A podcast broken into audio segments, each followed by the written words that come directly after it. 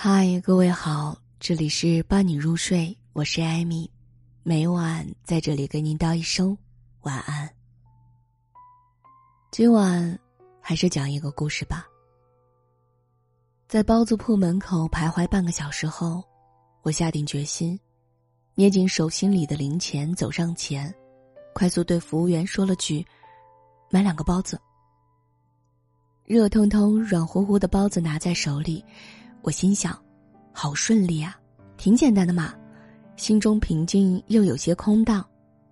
卖完包子，我朝教学楼的方向走，教室里人声喧嚷，正要进去，不知为什么，我开始不由自主的喘粗气，额头不断往外冒冷汗，像是有一根和过去连接的弦儿被切断了。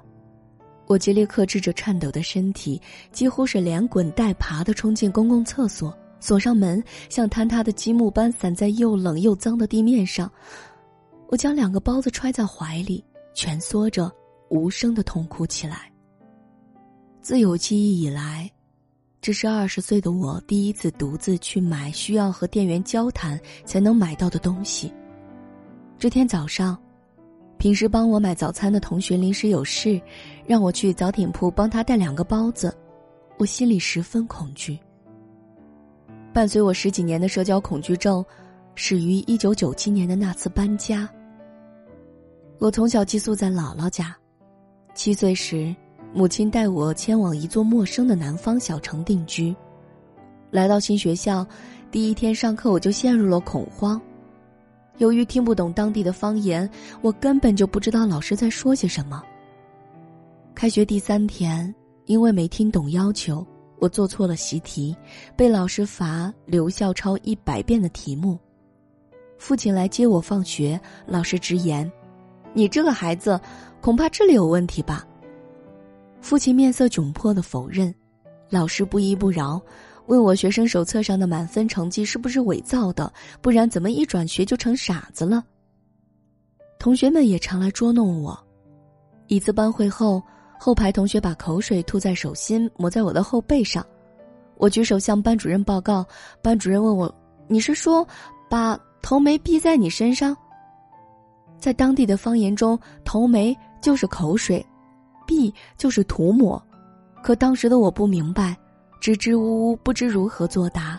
老师不耐烦的重复了一遍后，我依旧听不懂，站在座位上哭了。见我哭，老师竟笑出了声，同学们也效仿起来，教室里充斥着快乐的笑声。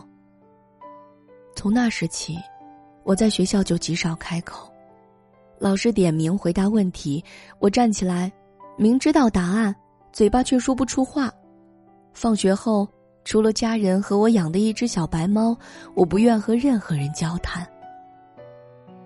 二年级时，我转学到母亲教书的学校，或许因为是教师子女，即便我寡言孤僻，同学们也只是嫌弃和羡慕，不至于像之前一样欺负我。在这所学校读了两年后，母亲听说另一所小学下学期要调来一名名师，于是。安排我第三次转学。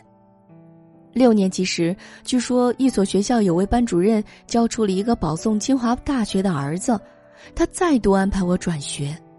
就这样，小学期间我转了五次学，拥有三百多位同学，却没交到一个朋友。最后一次转学前，班主任让我跟大家告别，我一言而立，迟凝许久。小声说了句：“再见。”同桌的男孩打量怪物般看着我，原来你会说话呀！我们一直以为你是个哑巴。在家乡迷茫又惶恐的成长到十九岁，我要离家上大学了。开学日期临近，我的心情却愈发沉重。我无法想象自己在千里之外如何一个人生存。在内心演练过无数遍后，一个午后，母亲坐在落地窗边的沙发上叠衣服，我小心翼翼的开口：“妈，你能不能带我去看心理医生啊？”母亲短暂的停下动作，冷静的问我：“你觉得你有什么问题吗？”我竭力让自己保持镇定，说：“其实，我一直都很害怕跟人接触，大概是社交恐惧症。”此前，我偷偷看了心理学方面的书籍，我的一些症状符合书上说的社交恐惧症。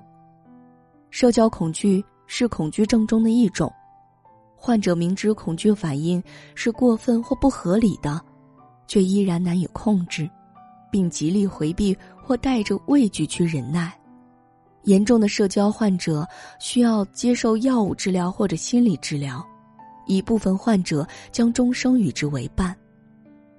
母亲沉默着，终于开口。我知道你从小就内向胆小，所以一直想方设法锻炼你，可你总是没有长进。家里来了客人，你到现在都不会主动打招呼，我对你很失望。他的话唤起我噩梦般的记忆。每次过年吃年夜饭，父母都会以锻炼胆量为名，要求我站起来给长辈敬茶。我不得不起立，罚站一般，身体站得僵直，端着杯子一动不动。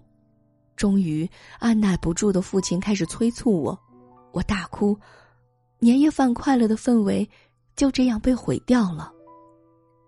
母亲丢开手中的衣服，骂道：“说，告诉你多少次了，你之所以改不掉这个性格，就是因为自己不想改。只要真的想改，你就可以改好，别扯什么心理医生，什么恐惧症。”那都是自己觉得自己有病，都是神经病。我张开嘴想要争辩，却只能大口的喘气。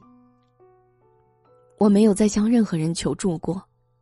买包子事件后，我意识到，即便痛苦，但如果逼自己一把，我可以做到一些意料之外的事。我开始强迫自己去商店买东西，并根据由易到难的原则，制定了一套像游戏升级似的自救计划。首先是生存必备项目，一个人坐公交车，上公交车并不困难，难的是下车。很多时候，司机为了提高效率，在到达站点前会大声朝车内喊一句：“有下的吗？”假如无人回应，就会开车飞驰而过。为了能喊出那句下车，我采取的策略是离司机近一点儿当他问话时，我只需以平常音量回答。不会引起更多人注意。成功回答几次后，我渐渐移到车厢中部，提升完成的难度。每个周末，我会随便选一辆公交车，以一个陌生站点为目的地，怀着轻微的紧张与好奇心，满大街闲逛，观察形形色色的路人。渐渐的，我能自由下公交车了。接下来，我开始挑战去麦当劳点餐。最初。我只敢饥肠辘辘的在餐厅门口徘徊，一次因为过度紧张，我甚至反胃呕吐。两个月后的一天下午，我终于推开那扇几乎要被我的目光盯穿的玻璃门，欢迎光临麦当劳，请问您要点点什么呢？漂亮的红衣女孩看着我，我的心跳猛然加快，我掐着胳膊告诫自己，不必将他们当做真人，当成一群按照程序工作的人形机器就好。我抬头看菜单，在明晃晃的灯光下有些发懵，想点几样单品，但多说一个字都会增加折磨。我抬起颤抖的手指，指向桌面上最显眼的套餐，就这个。这样的周末行程持续了大半年，购物和点单依然使我痛苦，但对人的畏惧心理像一块被细流冲洗的寒冰，正在切切实实的消融。大二时，我选修日语，通过了交换生留学考试，获得为期一年的留学机会。抵日不久，校方为留学生举办交流会，一个染着灰紫色头发的日本青年在学生中格外显眼，我忍不住偷瞄了好几眼。自我介绍环节，学生们围拢在一起，他刚好站在我的斜对面。我因为要准备发言，紧张的两腿发软时，他已经开始介绍了。我喜欢读书、画画和看电影，不喜欢的东西，我想想，是人吧。他微笑着抛出这句话，甚至还重复了一遍：“我不喜欢人。”我目瞪口呆。更令我震惊的是旁人的态度，他们神情平静，像是在听别人说我不喜欢胡萝卜一样。我既震撼又感动，原来讨厌人并不是我一个人的问题啊，也不是什么说不出口的罪过。我本不必为自己的孤僻感到羞耻。留学一年，我壮着胆子参加了不少的社交活动，在学园季摆摊做中国特色小吃，穿着浴衣在烟火大会上跳舞，在茶道室学习抹茶的冲泡饮用方法，竟然都意外的顺利。我的心态也从最初的能逃则逃，到平和面对，甚至乐在其中。不久后，我走进了一名相熟校友的友好家庭。认识了一对待我如亲人的日本夫妇，他们带我旅行，让我去家中小住，还亲自下厨为我庆祝二十二岁生日。一开始我还有些害羞和不适，慢慢的也能做到像其他同学一样称呼他们爸爸妈妈。归国前，他们驾车送我去机场，我们在一家小小的拉面店吃告别晚餐。你呀。其实并不是平时表现出的那样，对吧？正低头吃面，对面响起一个轻柔的声音，我心中一紧，抬头看见爸爸妈妈正对我笑。